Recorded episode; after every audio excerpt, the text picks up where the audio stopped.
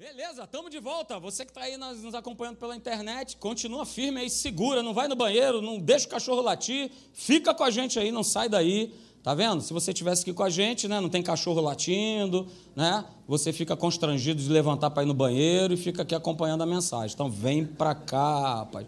No nome de Jesus, aleluia. Olha aí, vamos continuar falando é, sobre o justo viver pela fé. Pastor, essa série é inesgotável, meu Deus do céu.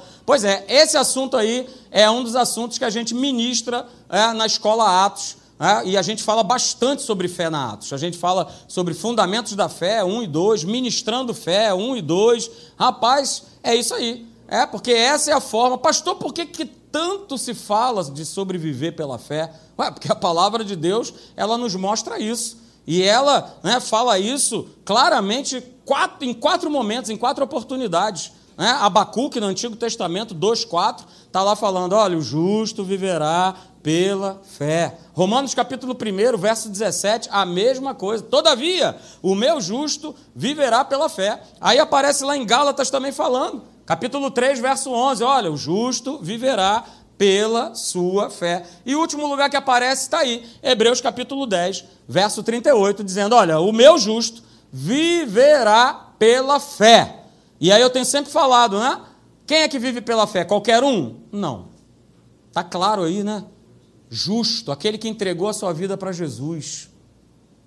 Porque senão a gente vive na plataforma que a galera aí fora, ela vive, né? Ela acha que vive pela fé, que tem fé em alguma coisa, né? Não é isso? Tem até um corinho. Vou lhe poupar. Né? A pedidos da minha esposa eu irei poupar. Mas tem um, né, tem um profeta aí, né? Que inclusive aí fora ele diz que andar com fé ele vai porque a fé não costuma falhar. É. Mas essa é a fé que a turma aí fora ela vive. Mas não é a fé do tipo de Deus. Essa fé, eu preciso, você precisa, nós estarmos qualificados em sermos o quê?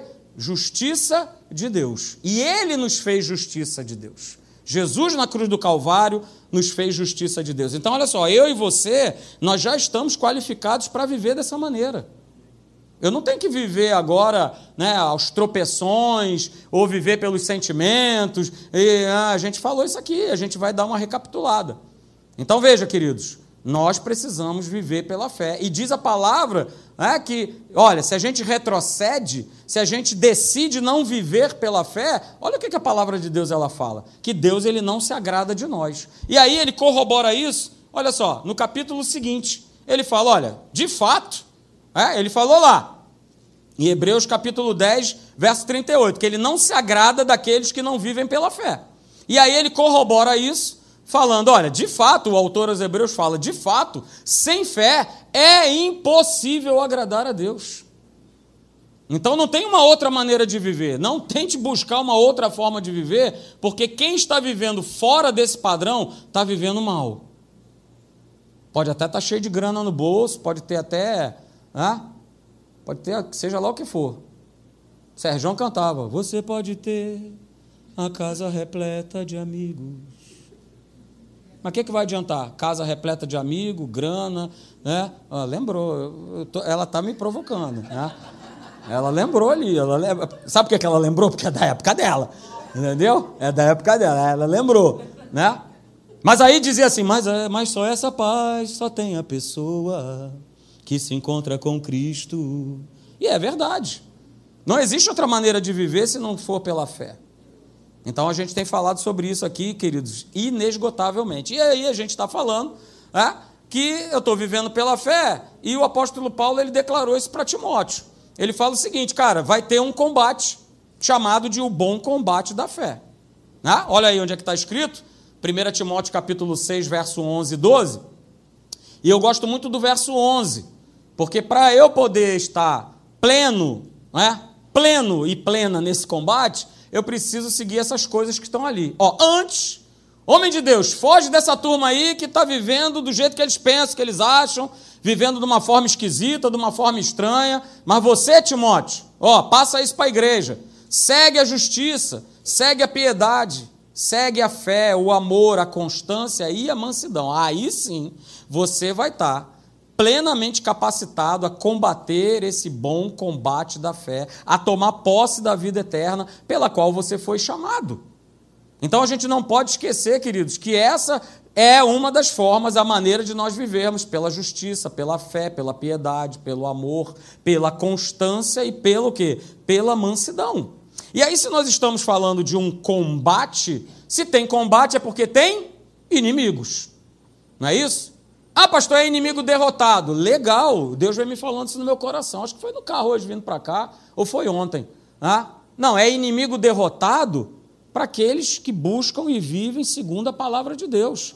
Mas para aquele que está vivendo, né? ah, é do meu jeitão aí, deixa a vida me levar, meu amigo, o, o inferno e Satanás ele está muito vivo, ele está muito esperto, muito. Mas para quem está ali vivendo com Deus, aí eu posso declarar: é inimigo derrotado, está debaixo dos meus pés. Quer perturbar? Pode perturbar à vontade, mas maior que está em mim. Eu sei quem eu sou em Cristo Jesus. Então não tem essa. Agora, se eu estou vivendo a Lavonte, ah, meu amigo, ele vai perturbar, ele vai bater, ele vai fazer. E infelizmente, a grande maioria dos cristãos está vivendo nessa plataforma. E por isso a gente está falando aqui. Né? Sei lá, já tem uns quatro meses que eu estou falando isso. O justo viverá pela fé, o justo viverá pela fé, nós precisamos viver pela fé. E aí nós vimos, queridos, né, que esse bom combate existem inimigos. Eu vou passar rapidinho para você o que a gente já falou por aqui. O primeiro inimigo a gente já viu, né, são os sentimentos. A própria palavra de Deus ela fala lá em 2 Coríntios 5, 7, que a gente precisa andar por fé e não por aquilo que a gente vê. Beleza? Mas esse é um grande inimigo. Porque aquilo que acontece do lado de fora mexe muito comigo e com você. As notícias, o que eu vejo, não é isso? Ontem mesmo, aquilo que a gente viu no programa, mexe com a gente. Né? Dois homens de saia. Cara, que, do... que loucura é essa? Que doideira é essa? Isso mexe com a gente, mas é aquilo que eu vejo. Opa, posso ver à vontade, o cara está de saia, falando o que ele quiser fazer, mas isso não pode abalar e mexer com a minha fé. Ok? Porque eu ando pela e não pelo que eu vejo. Então, ó, a gente falou isso aqui. Nunca, ó, se você não teve aqui, eu tô te dando esse esse flashback aí, hein? Ó, nunca coloque o que você sente antes da palavra de Deus. Porque a gente sente um monte de coisa. Mas não vai ser o que eu sinto que vai dominar a minha vida. Porque se eu estiver vivendo dessa forma, eu estou vivendo mal obrigado. Então nunca coloque aquilo que você sente antes da palavra de Deus. E nós falamos também, veja, né, que o domínio dos sentimentos, ele vai empurrar o quê? A nossa fé para baixo, vai querer abafar a nossa fé. Mas o exercício da fé, que, que vai acontecer? Vai ajustar esses sentimentos. Ok? Mas se o sentimento me domina, né, se aquilo que eu estou sentindo vai me dominar, ah, eu acordei hoje, né? Ah, tá frio. Ah, tá tão gostoso ficar aqui. Pronto, já foi dominado pelo sentimento. Mas se você não pegar e falar, opa, não ajustar, não, que é isso? Tá frio, tá chovendo, tá sol, tá caindo canivete, eu não quero saber. Eu vou estar na igreja, eu quero ouvir a palavra, eu quero ser alimentado, eu quero ser abençoado. Mas só o exercício da fé vai fazer esse ajuste. Não tem como. Vimos também o segundo inimigo, né, nesse bom combate da fé, que é o medo. E como a gente tem visto cristãos né, vivendo com medo, apavorados, desesperados, amargurados, aprisionados, não é isso? E a gente já aprendeu, olha lá, que se o medo prevalece, não tem como eu viver pela fé nem você. Mas se eu vivo pela fé, aí o medo não vai prevalecer. E viver pela fé significa o quê? A palavra de Deus está em alta na minha vida. Então não vai ter medo, não vai ter espírito nenhum que vai ficar soprando besteira e eu vou estar tá abraçando e guardando. Ai meu Deus, ai, puxa vida, Sérgio cantava, como será o amanhã? Ai, agora. Ai, meu. Não, não tem essa. Eu não vou ter medo do que está para vir para frente, é? eu não vou ter medo de como vai ser o futuro dos meus filhos, eu não vou ter medo de nada, porque a palavra de Deus ela está em alta na minha vida. Ok? Até porque a própria palavra de Deus ela fala, cara, Deus não nos tem dado espírito de covardia, Deus não te tem dado espírito de medo, Deus não tem dado a nós espírito de temor. Ei, checa aí, se você anda tendo medo, anda com medo de tudo, alguma coisa errada não está certa ou está certa não está errada. Alguma coisa está estranha. Porque cristão não é para viver com medo. Vou repetir, hein? Cristão não é para viver com medo. Não, não, vou repetir, hein? Cristão não é para viver com medo. Não é para viver com medo, porque esse não é o espírito de Deus. Veja, a gente aprendeu, né? O medo é a força que o diabo vai usar para impedir que os filhos e as filhas de Deus o quê? Conquistem vitórias, porque o medo paralisa. É medo de assumir né, um, um, um compromisso. Ah, agora, tá uma coisa séria. Se já era complicado na minha época, imagine agora. A turma não quer casar, não quer, porque está com medo. Não, quer ficar aqui com a mamãe. É, aí está o cara lá com 30, 40 anos morando com a mamãe, com o papai. Porque tem medo de assumir compromisso, tem medo de assumir responsabilidades. Ei, esse não é o espírito da igreja. Não pode ser o espírito que para no meu e no teu coração. A gente foi criado, como nós lemos na semente de crescimento, para avançar, para progredir para crescer. Ei, eu tenho que olhar e examinar minha vida. Como é que eu era? O Marcelo era dois, três, cinco, dez anos atrás.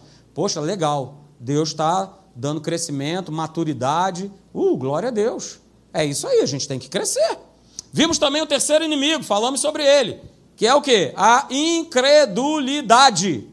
Nós lemos os textos, depois você pode ler em casa. Números capítulo 13, Números capítulo 14, você conhece a história. Os doze espias enviados para espiar a terra de Canaã não eram, não eram homens quaisquer, eram homens príncipes, era gente né, top. Todo mundo né? Uhul! É, mas dez desses camaradas, né? Ih, ó, não vai dar não. Ih, ih, ih, ih, ih, Mas dois deles, Josué e Caleb, falaram: opa, e, e, o detalhe, querido, é que Josué e Caleb eles viram as mesmas dificuldades que os outros dez viram.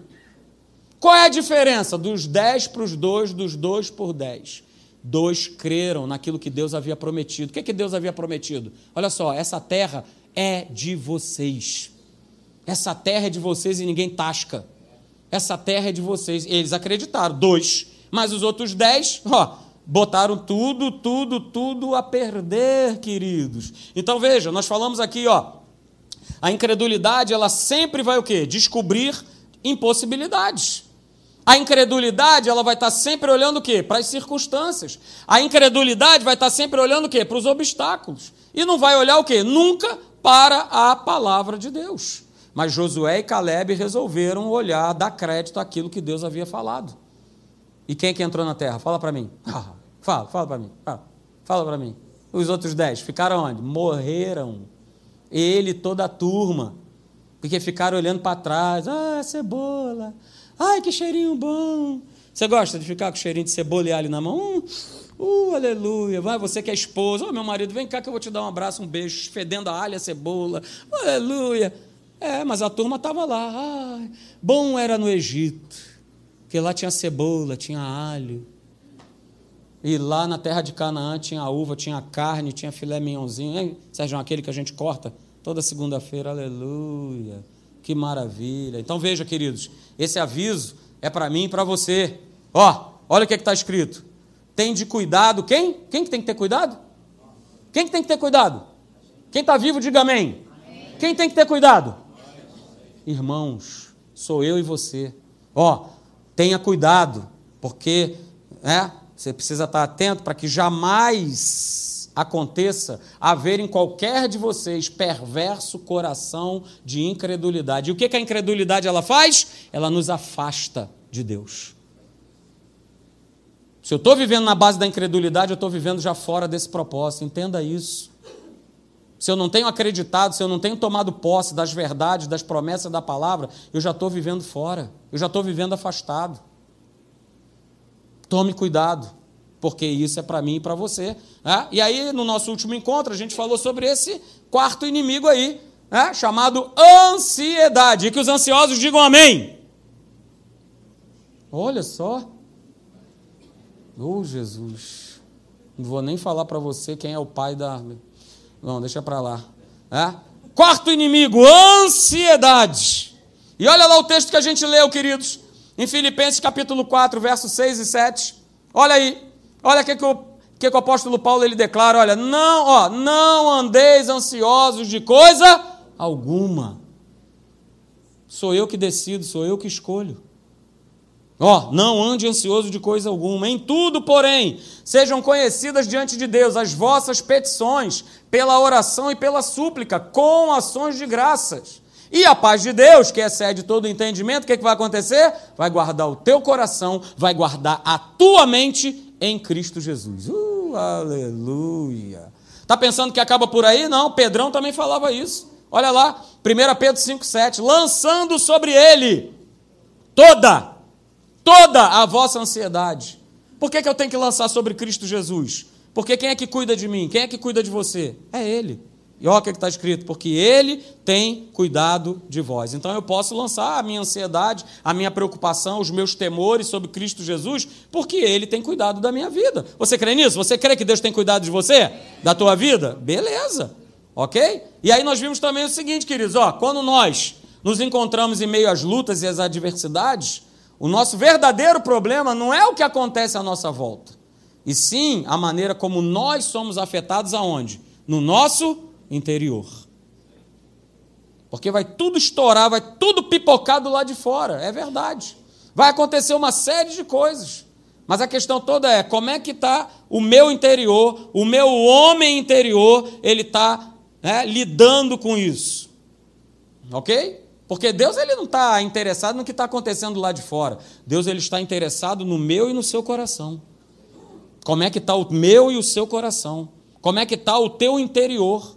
Porque é do interior o quê? Que flui o quê? Que flui tudo. É do interior que vai fluir tudo, queridos. Não vai ser de fora para dentro. Ei, não vai. Vai ser sempre de dentro para fora. Então veja, falamos também desse texto aí maravilhoso. Provérbios, capítulo 12, verso 25 que diz o seguinte: a ansiedade no coração do homem, olha aí o que, que acontece: o abate, coloca ele para baixo, mas a boa palavra o alegra. Uh, uh, uh, Aleluia! É exatamente isso que acontece. A ansiedade no coração das pessoas leva elas a ficarem down, para baixo, abatidas, amarguradas. Porque eu não sei da solução e agora? O que, que eu faço? Não tem mais nada para fazer. Mas a boa palavra, a palavra de Deus, vai sempre nos alegrar. Então eu falei aqui, né? Ó, um coração ansioso é um coração frustrado, é um coração abatido, é um coração derrotado. Mas a boa palavra, que é a palavra de Deus, vai sempre trazer o quê? Alegria para a tua vida. Aleluia! E é isso aí, queridos. Essa é a nossa responsabilidade, é nossa. Por isso está lá, ó, não andeis ansiosos é minha e sua responsabilidade, é o exercício da fé. Sou eu que sou responsável em não andar inquieto, não andar ansioso, não andar preocupado. A ordem é clara, Filipenses 4, 6. Não andeis ansiosos de coisa alguma. Se eu não andar ansioso a respeito de coisa alguma, Deus ele vai fazer a parte dele no que está lá no verso 7. Não é isso? Diz lá que ele, a paz que vai exceder todo o entendimento, vai servir para quê? Para guardar mente e coração em Cristo Jesus. Beleza? Hoje eu quero ver com você, queridos, o quinto, o quinto inimigo nesse bom combate da fé. Ó, e é esse aqui o quinto inimigo. Olha aí, mentes confusas, mentes agitadas, mentes inquietas como eu digo lá no meu local de trabalho, mentes aflitas, mentes confusas. Pastor, isso acontece dentro da igreja? Ih, está cheio. Está cheio de confusão na cabeça e na mente das pessoas. A respeito de quem Deus é, a respeito de quem elas são, a respeito do que Deus pode, a respeito qual é, pastor, qual é a vontade de Deus? Eu ainda não sei, pastor. Meu pai amado. Então vem para Atos para você aprender. Está aí uma boa oportunidade, vem para a escola para você aprender qual é a boa, perfeita e agradável vontade de Deus. E tirar toda a confusão, toda a loucura que está passando aí na tua mente. Porque acontece, queridos. Acontece e eu tenho visto acontecer.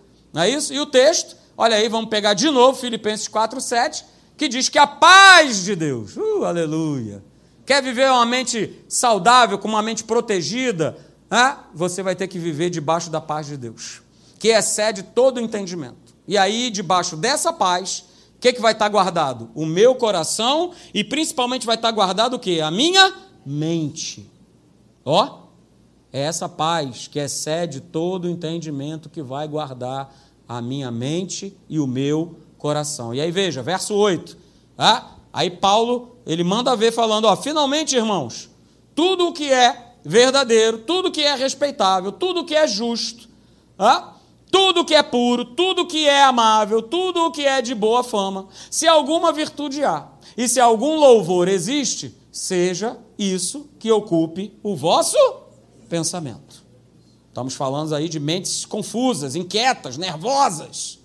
O que, é que precisa ocupar o meu pensamento? O que é verdadeiro, o que é puro, o que é amável, o que é justo, o que é respeitável, o que é de boa fama. E isso precisa ocupar minha mente.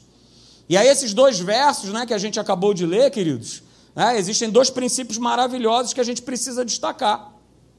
O primeiro, como está lá no verso 7, é que a minha mente e a sua mente, ela é guardada pela paz de Deus que excede todo o entendimento. Ela é guardada, ela é protegida. Se eu abrir o meu coração, se eu abrir a minha mente para a palavra de Deus, é, essa paz ela vai tomar conta.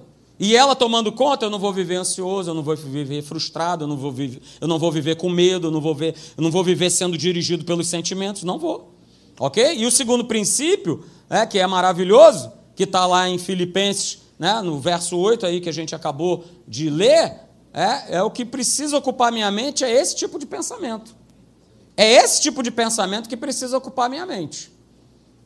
E não aquilo que vem do mundo, não aquilo que eu ouço, não aquilo que a rede social me mostra, não aquilo que o WhatsApp falou. Até porque, queridos, tudo que aparece nessas mídias aí eletrônicas, 99,9 são de coisas falsas. Até as pessoas que botam publicação lá é falso. Família feliz. Tá lá os caras se quebrando, se matando. Então, cara, não dá para ficar nessa de ficar acreditando naquilo que eu estou vendo. Eu tenho que acreditar e ocupar a minha mente, o meu pensamento, com a palavra. Ok? Até porque todo dia, eu e você, nós somos bombardeados por pensamentos que não são esses aí. Os pensamentos que chegam na minha e na sua mente não tem nada a ver com isso aí, não, queridos. E geralmente, geralmente, é, quando a gente ouve alguma coisa, quando a gente vê alguma coisa, é, o primeiro pensamento que chega na nossa cabeça, esse primeiro pensamento, pode ter certeza, não vem de Deus. Pode ter certeza. É líquido e certo. Eu tiro por mim, não é isso? Eu tenho dois pais que são idosos, bastante idosos. Toco o telefone e eu vejo lá o nome da minha mãe aparecendo. Qual é o primeiro pensamento que. Ah, rapaz, acho que eles levantaram e eles estão indo para Orlando. Estão falando: Você quer ir comigo, meu filho? Aleluia. É esse pensamento que chega na minha cabeça? Claro que não. Então, o primeiro pensamento que vem não é de Deus. Acontece com todo mundo. Pastor, com você também. Que coisa, aleluia. É. Eu não sou diferente de você. Primeiro pensamento que vem é isso aí. E ó, se você estiver então passando por problema, por dificuldade, aí é que tocou o telefone, leu a notícia, aí é que você é bombardeado mesmo. Mas nessa manhã, queridos, eu quero compartilhar com vocês cinco princípios para a gente saber lidar é, com esses problemas, com essas adversidades que chegam né, no nosso pensamento, que querem deixar a gente com a nossa mente perturbada, com a nossa mente confusa. Eu quero compartilhar com vocês cinco princípios, são importantes. Anota aí, você tira a foto, aleluia, ok? Para que você possa ter uma mente saudável, uma mente equilibrada, e não uma mente confusa, desesperada, é, inquieta, aflita. Ei, o que precisa ocupar o nosso pensamento é o que está escrito aí palavra, verdade. Verdade. Verdade precisa ocupar. Então, quero ver com vocês esses cinco princípios, querido, é? para que você tenha uma mente saudável e você não ande né, em confusão. Primeiro princípio é esse. Olha aí, a gente tem falado sobre isso. É isso que está norteando meu coração esse ano. É buscar Deus. Busque cada vez mais a revelação do quanto Deus te ama. Porque tem pessoas que ainda acham que Deus não ama. E sabe por que elas tiram essa conclusão? Porque ela está passando por problema. Ah, então Deus não me ama, né, pastor? Estou passando por isso. Ah, pastor, então Deus não me ama, né? Estou sendo atacado aqui com, com essa doença. Com Ah, então Deus não me ama. Ah, Deus não me ama, né, pastor? Eu fui, ah, eu fui, eu fui demitido. Ah, pastor, Deus não me ama, né? Meu negócio fechou, faliu. Cara, que conclusão mais doida é essa? Mas é essa conclusão que a maioria dos cristãos chegam porque está se levantando um problema, uma dificuldade nas suas vidas. Opa, eu preciso saber o seguinte, cara: Deus me ama. E se Ele me ama, se Ele é meu Pai, Ele vai ter sempre o melhor para você. Amém. Vou repetir, hein?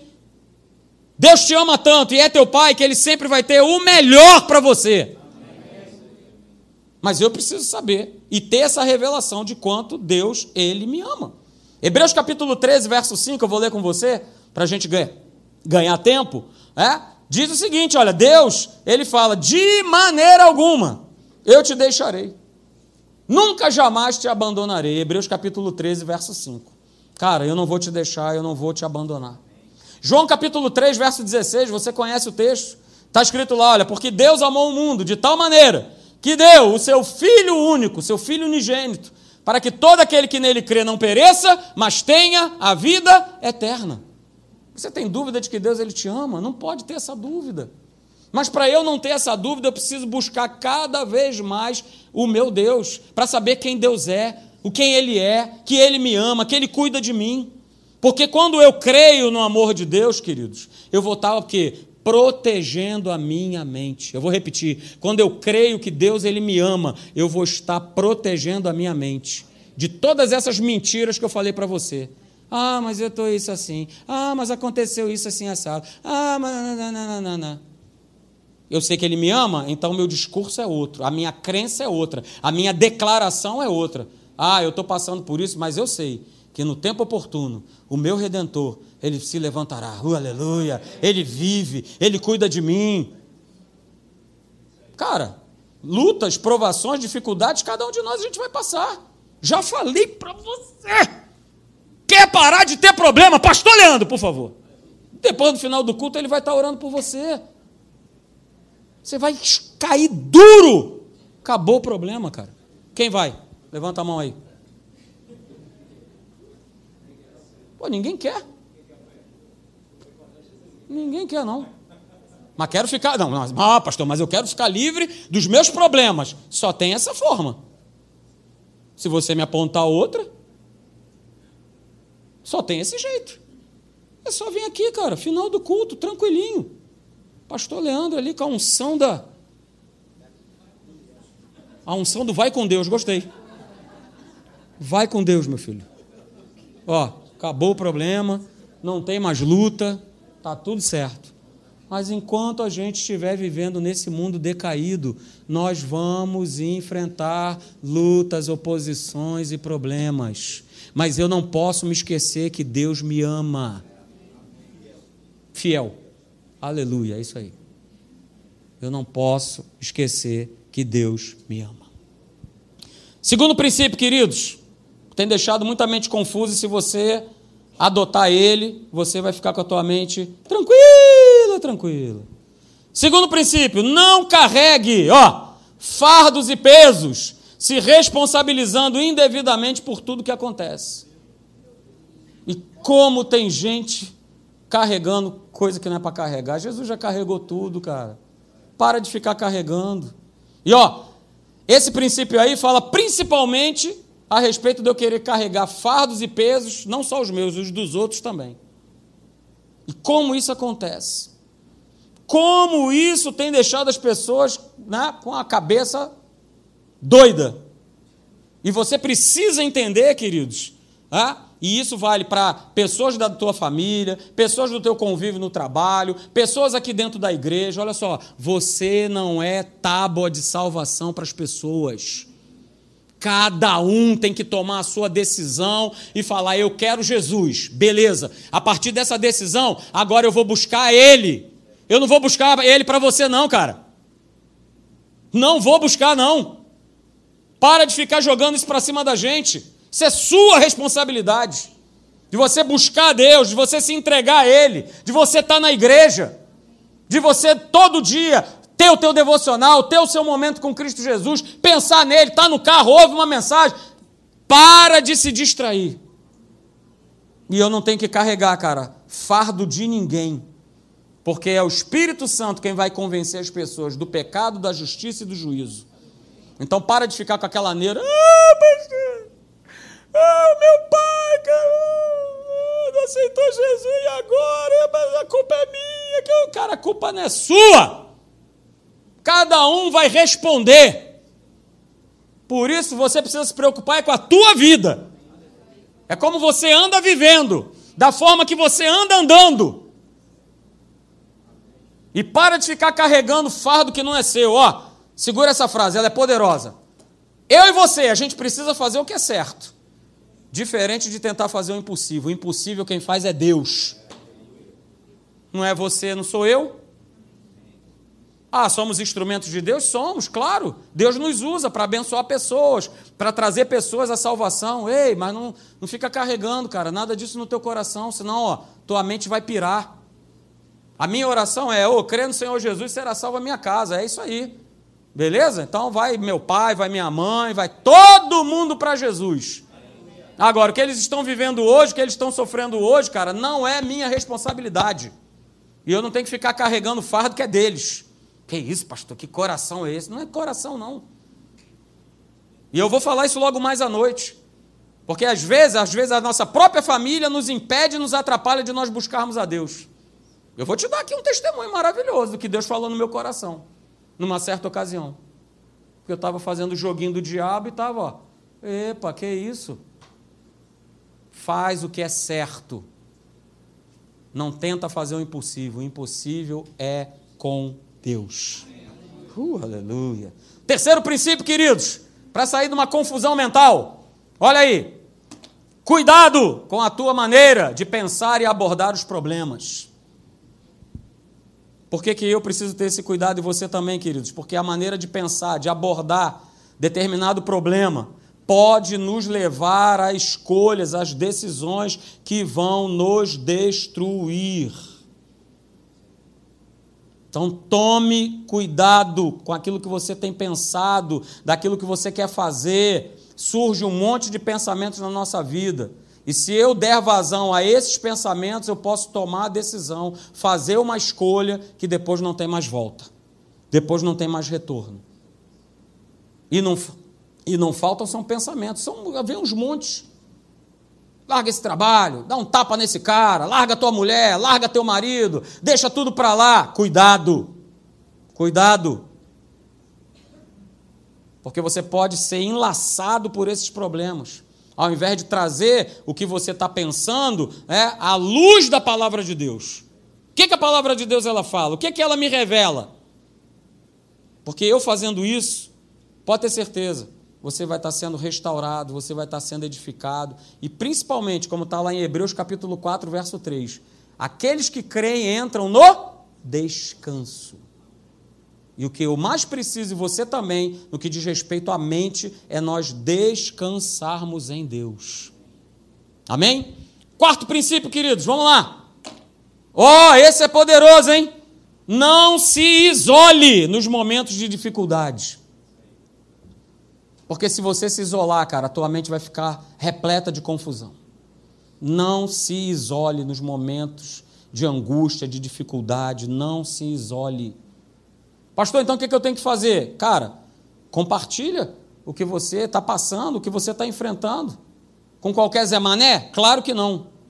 Só comigo? Não, também. Porque imagina, eu tenho uma fila aqui de 700 pessoas. Pastor, me ajuda, aleluia. Mas pegue alguém que você sabe que é uma pessoa madura em Cristo Jesus e compartilhe. Vamos orar. Vamos buscar Deus. Olha aí, grupo de conexão, é para isso. As pessoas que estão à frente dos grupos de conexão são pessoas maduras. E são essas pessoas que você vai poder pegar e falar: Gustavão, Carol, ó, estou passando por essa situação, me ajuda. Pô, ora por mim, vamos estar tá junto. Ó, eu preciso caminhar com vocês. Não se isole. Porque veja, Tiago capítulo 5, verso 16, está escrito o seguinte: olha, confessai, pois, os vossos pecados uns aos outros e orai uns pelos outros para serdes curados. Você não vai fazer isso, querido, e nem quem vai ouvir para sair espalhando. Ih, rapaz, tu não sabe dar maior. Rapaz, que a boca miúda aqui. Aqui, o irmão fulano de rapaz. Você não sabe dar maior. Não é para você fazer isso.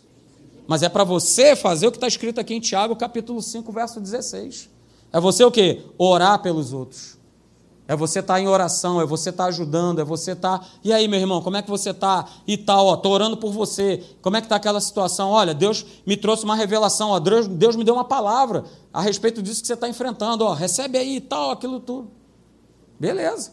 Porque o verso não termina assim. É? Beleza, você vai ser curado, porque muito pode, por sua eficácia, a súplica do justo. Esse é o quarto princípio. E por último, aleluia, para nós terminarmos, cadê Musics? para nós terminarmos, olha aí. Quinto princípio, creia. Ó, creia. Creia que aquele que começou a boa obra na tua vida, ele vai fazer o quê? Ah, ele vai completar, pá. Ele vai completar. É exatamente o que está escrito lá em Filipenses capítulo 1, verso 6. Paulo declarou assim: Olha, eu estou plenamente certo. Uh, aleluia, hein? Rapaz, ele não saiu falando assim, ah, aquele que. Às vezes a gente lê assim, né? Ah, aquele que começou. A... Não, não, não, não, não. O texto não começa aquele que começou a boa obra, não. Paulo ele fala assim: eu estou plenamente certo. Meu Pai amado. E é essa certeza que eu e você a gente precisa ter. Ah, eu estou certo, pastor, que o que Jesus ele começou na minha vida, ah, ele vai terminar, ele vai fazer. E aí ele termina uma, uma fase, uma etapa e começa outra, e eu tenho certeza que essa nova fase que ele está começando, bum, ele vai completar de novo, aleluia. E é assim que a gente vai andando, de fé em fé, de glória em glória, de vitória em vitória. Aleluia, não é o que está escrito lá em Romanos, capítulo 8, verso 31? Ah, que diremos, pois, à vista destas coisas? Se Deus é por nós quem? Diga aí. Se Deus é comigo, quem será contra amigo? Aleluia.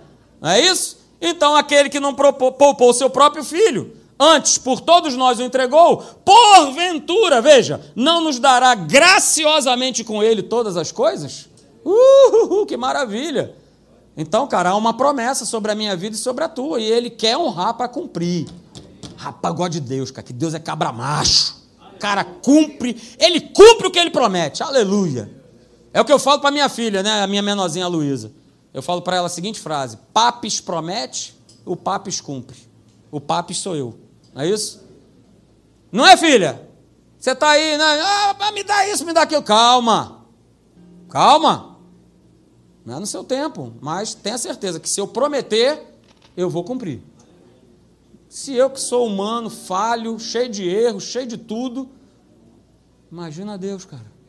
Meu Pai amado, meu Jesus. Quem tentará acusação contra os eleitos de Deus? É Deus quem justifica. Quem os condenará? É Cristo Jesus quem morreu, ou quem antes ressuscitou, que está à direita de Deus e intercede por nós. Aleluia. Verso 35: Quem nos separará do amor de Cristo? Será tribulação, angústia, perseguição, fome, nudez, perigo, espada? Fala aí, plano econômico. Quem, quem pode separar do amor de Deus? Aí o verso 37 fala: em todas essas coisas, em todas essas lutas, em todos esses problemas, somos mais que vencedores em Cristo Jesus. Uh, aleluia. Fique de pé.